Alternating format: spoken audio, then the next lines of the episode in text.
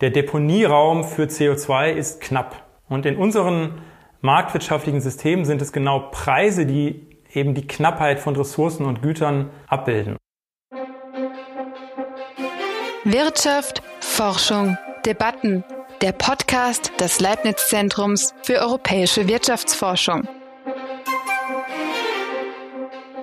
Der Klimawandel stellt eine enorme Herausforderung für die Menschheit dar. Ursache der Erderwärmung ist der Ausstoß von Treibhausgasen wie CO2. Die EU plant deshalb ab dem Jahr 2050 klimaneutral zu sein, also keine Treibhausgasemissionen mehr zu verursachen. Dabei setzt sie unter anderem auf Preise für CO2. Welche Rolle eine CO2-Bepreisung für den Klimaschutz in Deutschland und Europa spielen kann, darüber spreche ich jetzt mit Professor Sebastian Rausch. Er leitet den Forschungsbereich Umwelt- und Ressourcenökonomik am ZDW Mannheim und er forscht unter anderem zum Thema Vermeidung und Bepreisung von CO2-Emissionen. Mein Name ist Carola Hesch. Herzlich willkommen. Hallo Sebastian. Hallo Carola. Lass uns zum Einstieg mal einen Blick auf das Problem werfen. Warum verursachen Unternehmen und Haushalte CO2-Emissionen, obwohl das schlecht fürs Klima ist? Klimaschädliche Emissionen entstehen praktisch in fast allen Bereichen der Wirtschaft und des alltäglichen Lebens und CO2-Emissionen entstehen eben als unbeabsichtigte Folge des Marktgeschehens. Sie sind das Ergebnis von erst einmal wünschenswerten, zielgerichteten, wertvollen Aktivitäten von Produzenten, die Waren und Dienstleistungen produzieren, die wir als Verbraucher wollen. Und seit der industriellen Revolution haben wir gelernt, mit natürlich gespeicherter Sonnenenergie, nämlich in der Form von fossilen Brennstoffen, umzugehen. Und dies hat im Verbund mit anderen institutionellen Innovationen wie privaten Eigentumsrechten und dem Prinzip des Wettbewerbs, die eine wichtige Grundlage für unsere marktwirtschaftlich organisierten Systeme bilden, zu hohem ökonomischen Wachstum und Wohlstand geführt. Gleichzeitig ist aber das unbeabsichtigte Nebenprodukt dieser wertschöpfenden ökonomischen Aktivität Treibhausgasemissionen. Und das zentrale Problem besteht darin, dass die vielen ökonomischen Entscheidungen, die in unseren dezentral organisierten Wirtschaftssystemen von Firmen und Konsumenten getroffen werden, die Kosten von Treibhausgasemissionen überhaupt nicht oder meist nur sehr unvollständig berücksichtigen. Und in diesem Zusammenhang sprechen Ökonomen von einer Externalität, also eine wirtschaftlich bedeutsame Auswirkung einer Aktivität, deren Folgen zumindest teilweise von anderen Parteien getragen werden als die Partei, die die Externalität verursacht. Und ganz konkret im Kontext des Klimaproblems heißt das, dass Firmen und Konsumenten als Verursacher von Treibhausgasemissionen die sozialen Kosten von Klimaschäden nicht ausreichend in ihren Entscheidungen berücksichtigen und im Ergebnis deswegen zu viel schädliche Emissionen verursachen. Also wenn ich zum Beispiel in den Urlaub fliege, denke ich hauptsächlich an meinen Urlaub und nicht genug daran, dass das fürs Klima schädlich ist. Genau, richtig. Und das, das liegt auch ähm, daran, dass äh, Klimaschutz ein sogenanntes globales öffentliches Gut ist und äh, während der Ausstoß des Treibhausgases lokal passiert, ähm, treten die Konsequenzen dieses Ausstoßes global auf. Und die direkte Wahrnehmung der Konsequenz sozusagen von der Handlung als Konsument, die ist nicht unmittelbar möglich und die Folgen bleiben deswegen abstrakt. Ein anderer Grund ist auch, dass Klimaschäden zum Teil weit in der Zukunft liegen und vor allem zukünftige Generationen betreffen werden und ähm, deswegen auch ähm, die Konsequenzen für das heutige Handeln oft abstrakt bleiben. Und welche Rolle spielt der Markt dabei? Ja, die Rolle des Marktes und ähm, allgemeiner gesprochen die ökonomische Perspektive sind essentiell. Ähm, dafür gibt es im Wesentlichen drei Gründe. Zum einen ähm, sind die Ursachen für das Klimaproblem, wie ich eben schon erläutert äh, habe, letztlich ökonomischer Natur. Also die Treibhausgasemissionen sind das Ergebnis von wirtschaftlicher Aktivität in einem Marktsystem, welches die Kosten von Klimaschäden nicht oder nur unzureichend abbildet. Das ist der erste Grund. Der zweite ist, dass die Konsequenzen des Klimawandels eine wichtige ökonomische Dimension haben. Das ist inzwischen wissenschaftlich belegt, dass ein weiterer ungebremster äh, menschlich verursachter Klimawandel signifikante ökonomische Kosten mit sich bringen wird. Also die Zerstörung von Ökosystemen und wirtschaftlich bedeutsamen Ökosystemdienstleistungen, sinkende Produktivität äh, in der Nahrungsmittelproduktion, ähm, aber auch Kosten in der Form von unmittelbaren direkten Auswirkungen für den Menschen, zum Beispiel durch erschwerten Zugang zu sauberem Wasser, die Ausbreitung von Krankheitsüberträgern, um jetzt nur einige Beispiele zu nennen, und natürlich die Kosten für die Anpassung an den Klimawandel. Also das ist der zweite Grund, warum eine ökonomische Perspektive wichtig ist. Und der dritte ist, wenn die Ursachen des Klimaproblems letztlich ökonomischer Natur sind und die Folgen wirtschaftliche Dimensionen haben, dann kann eine ökonomische Perspektive nützlich sein, um zur Lösung des Klimaproblems beizutragen. Und ich würde sogar behaupten, sie ist für ein umfassendes Verständnis des Klimaproblems unerlässlich. Wenn wir uns vorstellen, dass wir keinen radikalen Systemwechsel anstreben, dann ist die Frage doch, wie es uns gelingt, Anreize in unseren marktwirtschaftlichen Systemen zu etablieren, um Treibhausgasemissionen zu mindern. Und dies auf eine Art und Weise, die die Rolle des Marktes als Ursache für Treibhausgasemissionen berücksichtigt und sich gleichzeitig aber auch die Kraft des Marktes für das Bereitstellen und Umsetzung von Lösungen zur Emissionsminderung zunutze macht. Der Klimawandel ist ja ein weltweites Problem, du hast es ja schon ausgeführt. Wie viel Zeit bleibt uns denn noch und welche Auswirkungen hat das auf die Umweltpolitik? Ja, das ist eine schwierige Frage, da es natürlich ähm, trotz aller vorliegenden wissenschaftlichen Evidenz zahlreiche Unsicherheiten gibt, äh, und zwar sowohl in den klimaphysikalischen als auch in den sozioökonomischen Systemen. Und der menschlich bedingte Klimawandel und dessen Konsequenzen sind ja das Ergebnis der Interaktion zwischen diesen komplexen Systemen. Und es bestehen zum Beispiel Unsicherheiten darüber, wie zukünftige Emissionspfade aussehen, aber auch wie kumulative Emissionen sich auf das Klima auswirken, welche ökonomischen Auswirkungen Klimawandel tatsächlich haben wird und auch letztlich darüber, wie in der Zukunft gewählte klimapolitische Interventionen auf die Ökonomie und damit auch wieder die Emissionen wirken werden. Und im Lichte dieser Unsicherheiten sollte man aus diesem Grund Klimaziele in Bezug auf Emissionsreduktionen oder ähm, formuliert als Temperaturziele als eine Art Risikomanagementproblem sehen. Wir zum Beispiel das 1,5 Grad äh, Klimaziel aus dem Pariser Klimaabkommen nehmen, dann bedeutet das, dass wir Emissionsminderungspfade wählen, die mit sehr hoher Wahrscheinlichkeit, laut den Analysen des Weltklimarates, ähm, mit circa 90-prozentiger Wahrscheinlichkeit die Erwärmung unter 2 Grad halten werden. Und ist das 1,5 Grad Ziel das richtige Ziel? Ist das die richtige Zahl? Nun, zumindest ist dies ein Ziel, welches im Lichte der bestehenden Unsicherheiten und Grenzen unseres Wissens den Worst-Case-Szenarien relativ viel Gewicht verleiht, um eben diese zu vermeiden. Und die Frage ist also letztlich, welches Risiko sind wir bereit als Gesellschaft auf uns zu nehmen. Welches Ambitionslevel in der Klimapolitik wählen wir, um für uns sozial annehmbare Chancen zu haben, Klimawandel zu begrenzen und Kosten zu vermeiden? Und vielleicht noch etwas konkretere Zahlen an der Stelle, weil du ja gefragt hattest, ähm, wie viel Zeit uns noch bleibt.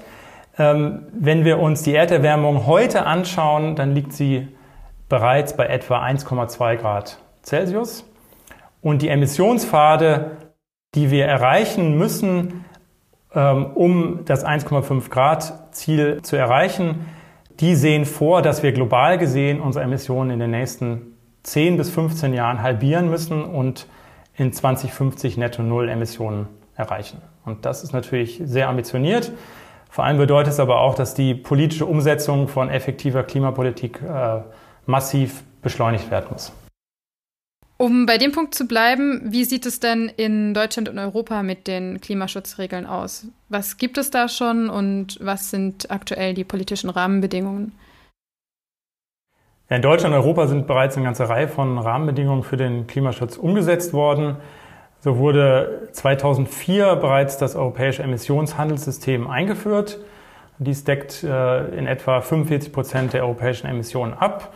Und seit 2009 gibt es die sogenannte Effort Sharing Regulation oder Lastenteilungsvereinbarung, die Emissionen in den Sektoren reguliert, die nicht vom Emissionshandelssystem abgedeckt äh, sind. Und besonders in den vergangenen Jahren ist viel Bewegung in die politischen Regulierungen des Klimaschutzes gekommen. Und so wurde auf EU-Ebene ja auch der EU Green Deal auf den Weg gebracht.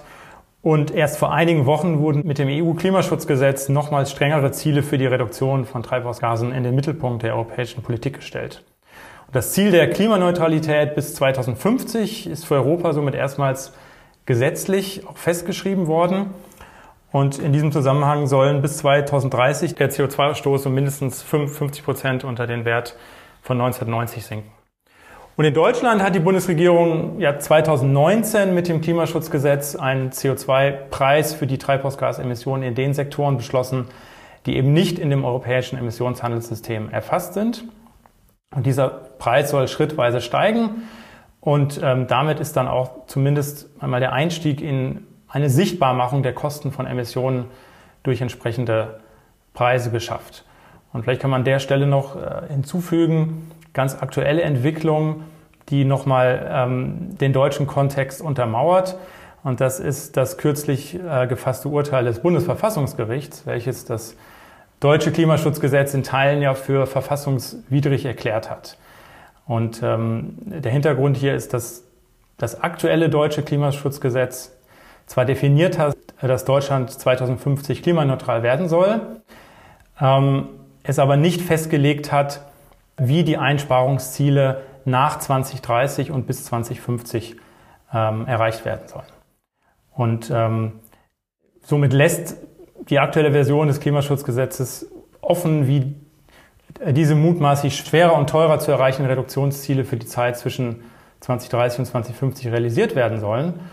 Und das Urteil äh, des Bundesverfassungsgerichts besagt im Wesentlichen, dass es nicht angehe, die notwendigen CO2-Reduktionen weitgehend in die Zukunft zu verlagern, um die Gegenwart zu verschonen. Also damit verletze das Klimaschutzgesetz in der aktuellen Form die Freiheitsrechte künftiger Generationen. Das war die Argumentation ähm, in diesem Urteil. Und vor diesem Hintergrund äh, wird die deutsche Politik die Ziele für 2030 äh, jetzt schon sehr rasch nachbessern, also das heißt verschärfen müssen. Und dies dürfte dann auch aller Voraussicht nach die CO2-Preise in den Sektoren, die eben nicht vom europäischen Emissionshandel erfasst sind, in Deutschland nochmal stärker erhöhen. Wir hatten ja schon besprochen, dass CO2-Preise dafür sorgen sollen, dass die Marktakteure die gesellschaftlichen Kosten von ihren Handlungen und den Emissionen, die dadurch entstehen, in ihre Entscheidungen einpreisen. Gibt es denn auch Studien, die zeigen, dass das in der Praxis funktioniert? Das ist in der Tat eine gute Frage, da es in der wissenschaftlichen Literatur noch erstaunlich wenige sogenannte Ex-Post-Evaluierungen von CO2-Bepreisungsprogrammen gibt. Und dies liegt auch unter anderem daran, dass noch bis vor einigen Jahren eine substanzielle CO2-Bepreisung, sei es durch eine CO2-Steuer oder auch Emissionshandelssysteme, ähm, eben nur in relativ wenigen Ländern auch tatsächlich umgesetzt äh, wurden. Insofern war und ist teilweise immer noch die Verfügbarkeit von Daten begrenzt, aus denen man empirisch über die Performance von CO2-Preisen lernen kann. Aber ich denke, wenn man jetzt die Frage stellt, funktionieren CO2-Preise, dann sollte man sich vielleicht, bevor man sich dieser Frage empirisch nähert, auch nochmal in Erinnerung rufen, ähm, welche Rolle Preise ganz allgemein in unseren marktwirtschaftlich organisierten Systemen eigentlich haben. Und Preise erfüllen in unseren ähm, marktwirtschaftlichen Systemen eine wichtige Koordinations- und Anreizfunktion. Preise koordinieren die individuellen Pläne von Unternehmen und Verbrauchern. Sie liefern Informationen und Signale über die Knappheit und den Wert von Gütern und Dienstleistungen. Und die Vielzahl von den Marktentscheidungen, die jeden Tag getroffen werden, die basieren maßgeblich auf Preisen. Und wie jeder andere Preis auch, hat ein CO2-Preis daher erst einmal das Potenzial, auch ökonomisches Verhalten zu beeinflussen und Entscheidungen zu lenken. Und wenn man das jetzt noch weiter denkt, die Rolle des Preises und ähm, des CO2-Preises dann letztlich, dann ist es hilfreich, sich auch nochmal den Kern des Klimaproblems anzuschauen. Und der Kern ist ja, dass die Fähigkeit unserer Atmosphäre CO2 aufzunehmen sozusagen begrenzt ist. Oder um es mit anderen Worten zu sagen, der Deponieraum für CO2 ist knapp. Und in unseren marktwirtschaftlichen Systemen sind es genau Preise, die eben die Knappheit von Ressourcen und Gütern abbilden. Und wenn ein Gut knapp ist, dann lenkt der Preis für dieses Gut die Entscheidung über die beste ökonomische Verwendung. Und aus genau diesem Grund sind Ökonomen der Ansicht, dass CO2-Preise funktionieren. Sie helfen den Firmen und Konsumenten zu verstehen, dass die Atmosphäre ein knappes Gut ist und lenken Marktverhalten entsprechend. Und zum Punkt der, der empirischen Evidenz, die ja in deiner Frage steckte, es gibt zwar relativ wenig Evidenz, aber es gibt sie. Ich kann hier exemplarisch äh, von einer Studie berichten, äh, die wir am ZDW durchgeführt haben, wo wir uns den Strommarkt in Großbritannien angeschaut haben ähm, und ähm, untersucht haben, ob und in welchem Ausmaß die dort eingeführte CO2-Steuer tatsächlich dazu geführt hat, CO2-Emissionen zu reduzieren. Und dazu haben wir das Verhalten von einzelnen Kraftwerken anhand von Hochfrequenzdaten auf stündlichen Strommärkten über einen Zeitraum von mehreren Jahren analysiert. Und dieser Zeitraum umfasst die Zeit vor und eben nach der Einführung der britischen CO2-Steuer. Und das Ergebnis aus dieser Studie ist ziemlich eindeutig. Eine relativ moderate CO2-Steuer in Großbritannien hat äh, in dem Zeitraum von drei Jahren zwischen 2013 und 2016 in etwa 15 Prozent der kohlebasierten Stromproduktion aus dem Markt genommen und insgesamt die CO2-Emissionen im Stromsektor äh, um 6 Prozent reduziert. Äh, das ist das eine Ergebnis, also CO2-Preise funktionieren in Bezug auf Reduktion von Emissionen. Und das zweite ist, dass ähm, wir auch die Kosten berechnet haben. Und hier haben wir herausgefunden, dass im Durchschnitt die Reduktion einer Tonne CO2 mit dieser CO2-Steuer in Großbritannien 18 Euro gewesen ist. Und ähm, das ist deswegen interessant, ähm, weil es auch zeigt, dass Emissionen mit CO2-Preisen zu relativ geringen Kosten reduziert werden können. Das ist ja schon eine deutliche Wirkung dann.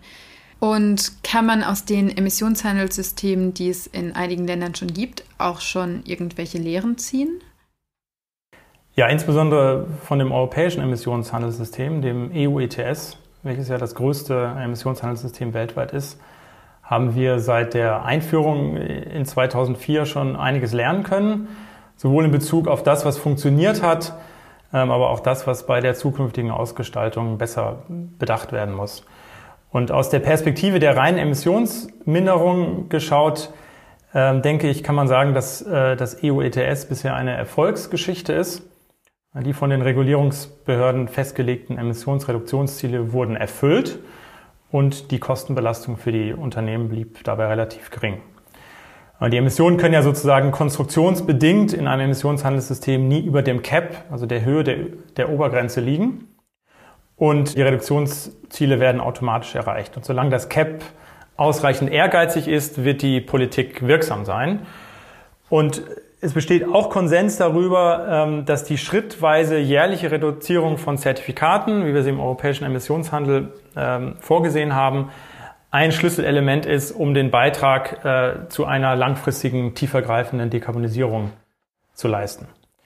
Und aus langfristiger Sicht vielleicht ein bisschen darauf schauen, was nicht so gut funktioniert hat, was noch verbesserungsfähig ist. Aus langfristiger Sicht werden die niedrigen CO2-Preise im europäischen Emissionshandel teilweise kritisch beurteilt. Und es hat den Anschein, dass das Preisniveau bisher nicht ausgereicht hat, um Innovationen und Investitionen anzustoßen, die zu, zum Erreichen der langfristigen Ziele notwendig sind, was die Gefahr birgt, die Glaubwürdigkeit dieser Ziele äh, zu untergraben.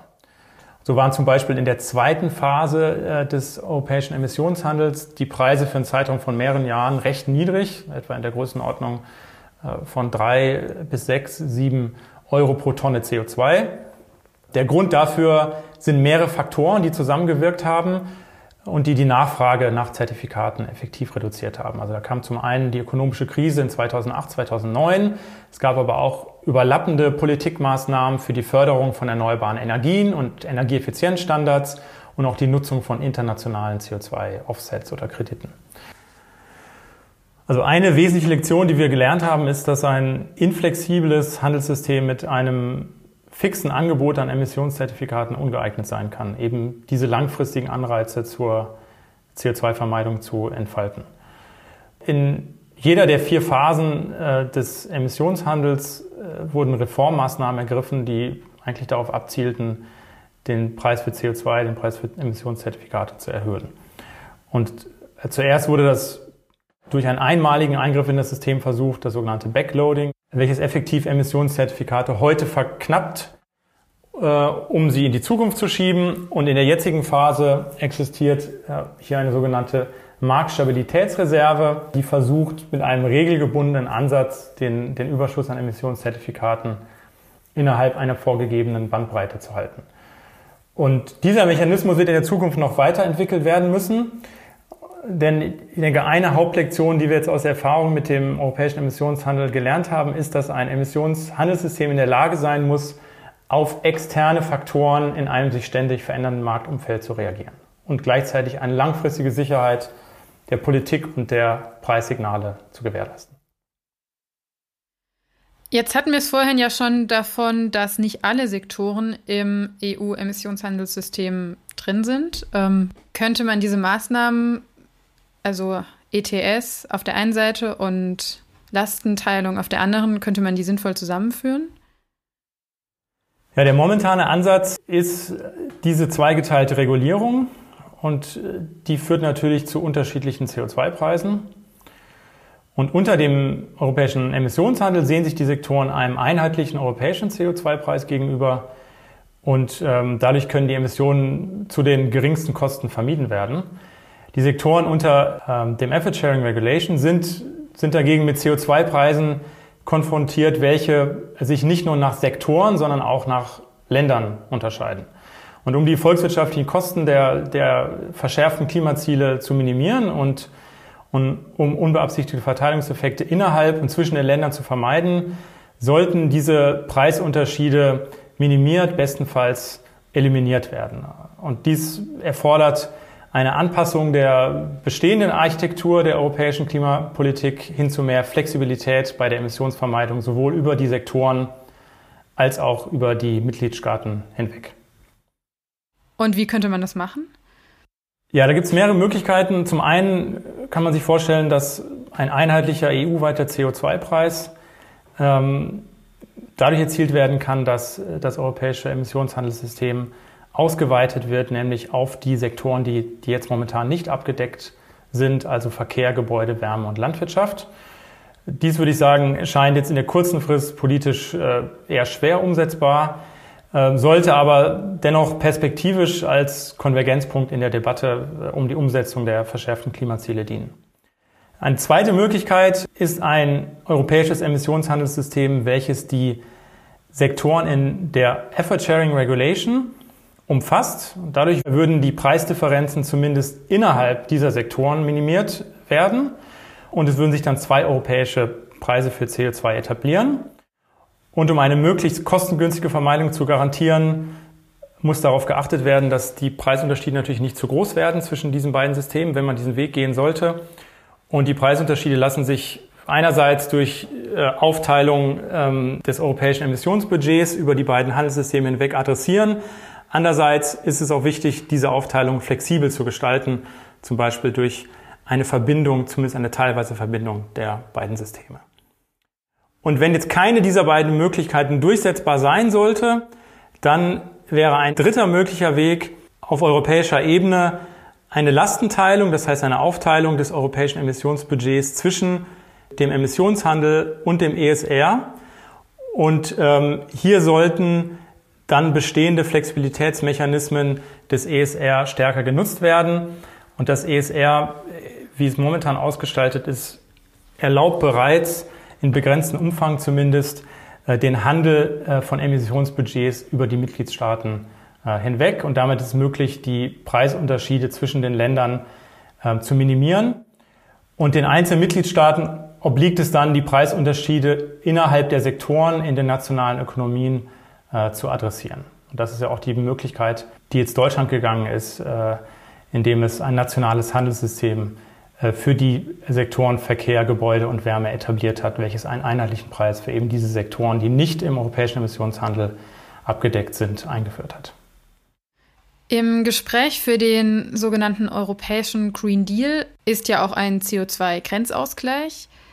Was steckt hinter dieser Idee? Ja, hier ist erstmal wichtig zu betonen, dass die internationale wirtschaftliche Verflechtung vielen Staaten natürlich Handelsvorteile verschafft und Unternehmen große Spielräume bei der Standortsuche eröffnet.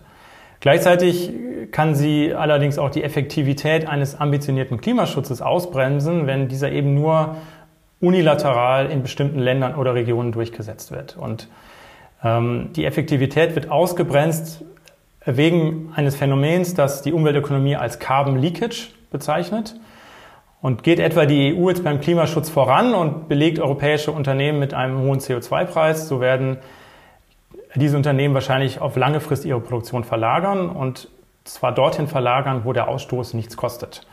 Und das ist natürlich möglich aufgrund der Globalisierung und auch, weil eine internationale CO2-Bepreisung fehlt. Und das ist der Grund, warum die EU jetzt diskutiert, ihre Klimaschutzpolitik mit einem CO2-Grenzausgleich zu unterfüttern. Und äh, die Idee ist dann, dass äh, die EU bald eine Kohlenstoffabgabe für die Einfuhr bestimmter Waren in ihren Wirtschaftsraum verlangt, insbesondere für Importe aus Ländern, in denen weniger strenge Emissionsvorschriften gelten. Und dieser Grenzausgleich soll EU-Länder und ihre Handelspartner dazu bringen, ihre Emissionen im Einklang mit den Zielen des Pariser Abkommens zu reduzieren. Und dem Prinzip nach ließen sich so auch globale Wettbewerbsnachteile für europäische Produzenten teilweise reduzieren die sich durch unterschiedlich hohe internationale CO2-Preise ergeben. Und kann man damit wirklich die Flucht vor dem europäischen CO2-Preis aufhalten? Ja, das ist eine schwierige Frage.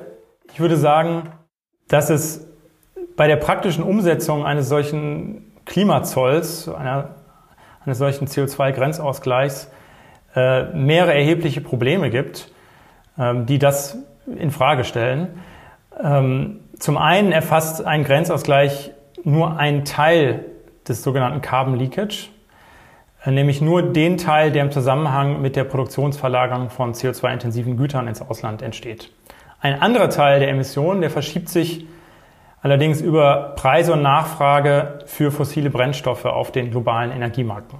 Also wenn die, eine große Region zum Beispiel durch Klimapolitik die Nachfrage nach Öl, Gas und Kohle ähm, reduziert, dann reduziert dies die Preise auf den globalen Energiemärkten und so wird es für andere Länder günstiger, fossile Brennstoffe zu nutzen. Und die dadurch steigenden Emissionen im Ausland können dann einen Teil der Reduktionen im Inland äh, sozusagen auffressen.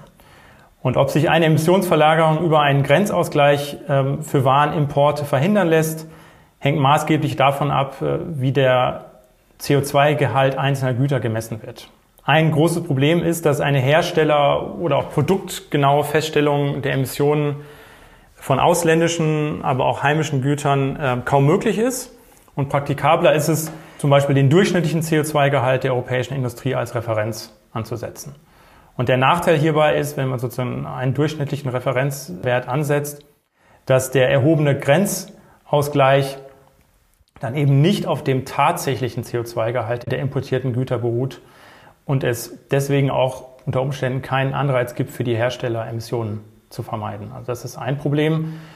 Ähm, und ein anderes wichtiges Problem ist auch, dass solch eine Ausgestaltung eines CO2-Grenzausgleichs ähm, die vorhandenen, aber auch zukünftigen Unterschiede in den CO2-Preisen zwischen verschiedenen Ländern, die schon CO2-Bepreisungen haben, nämlich zum Beispiel China, USA, Schweiz, äh, berücksichtigen muss.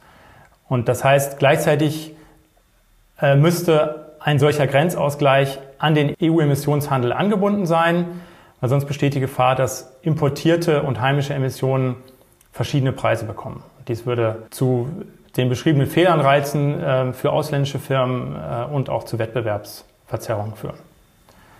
Das sind Probleme bei der praktischen Umsetzung eines solchen Grenzausgleichs. Und ganz grundsätzlich ist das Problem natürlich, dass solch ein CO2-Grenzausgleich nur die Unterschiede abbildet zwischen Ländern in der CO2-Bepreisung. Wie wir wissen, ist Klimapolitik aber viel umfassender. Also Wettbewerbsverzerrungen, die etwa durch regulatorische Eingriffe wie Standards für erneuerbare Energien im Stromsektor, für Emissionsvorschriften für Fahrzeuge ähm, entstehen, die lassen sich auch durch einen optimal ausgestalteten Grenzausgleichsmechanismus nicht nivellieren. Zum Abschluss würde mich noch interessieren, für wie ambitioniert du das Ziel der EU hältst, bis 2050 klimaneutral werden zu wollen. Ja, das Ziel ist zweifelsohne sehr ambitioniert, würde ich sagen. Die Emissionen werden in der Post-Corona-Phase erst einmal wieder steigen, obwohl sie eigentlich sinken müssten, deutlich sinken müssten. Und dieses deutliche Sinken kann nur erreicht werden, wenn es eine umfassende und praktisch sofortige Trendwende in der Klimapolitik gibt. Und ob dies gelingt, ich denke, das kann man schon bezweifeln. Äh, und in jedem Fall sollte die Debatte über die Zielsetzungen und die Frage auch, wie realistisch diese sind, nicht den Blick verdecken auf die zentrale Frage, wie eigentlich ambitionierte Klimaziele umgesetzt werden können. Und wenn der gesellschaftliche und politische Wille für diese ambitionierten Klimaziele wirklich da ist, dann sollte jetzt eigentlich vornehmlich über die konkrete Ausgestaltung der Politik und die Wahl der Instrumente diskutiert und entschieden werden. Vielen Dank, Sebastian, für das Gespräch. Sehr gerne. Das war Folge 10 des ZDB Podcast. Vielen Dank an alle fürs Zuhören. Wenn Sie Fragen haben oder Rückmeldung geben wollen, dann schreiben Sie gerne eine Mail an podcast.zdw.de. Wir freuen uns über Ihre Zuschriften. Wirtschaft, Forschung, Debatten. Der Podcast des Leibniz Zentrums für europäische Wirtschaftsforschung.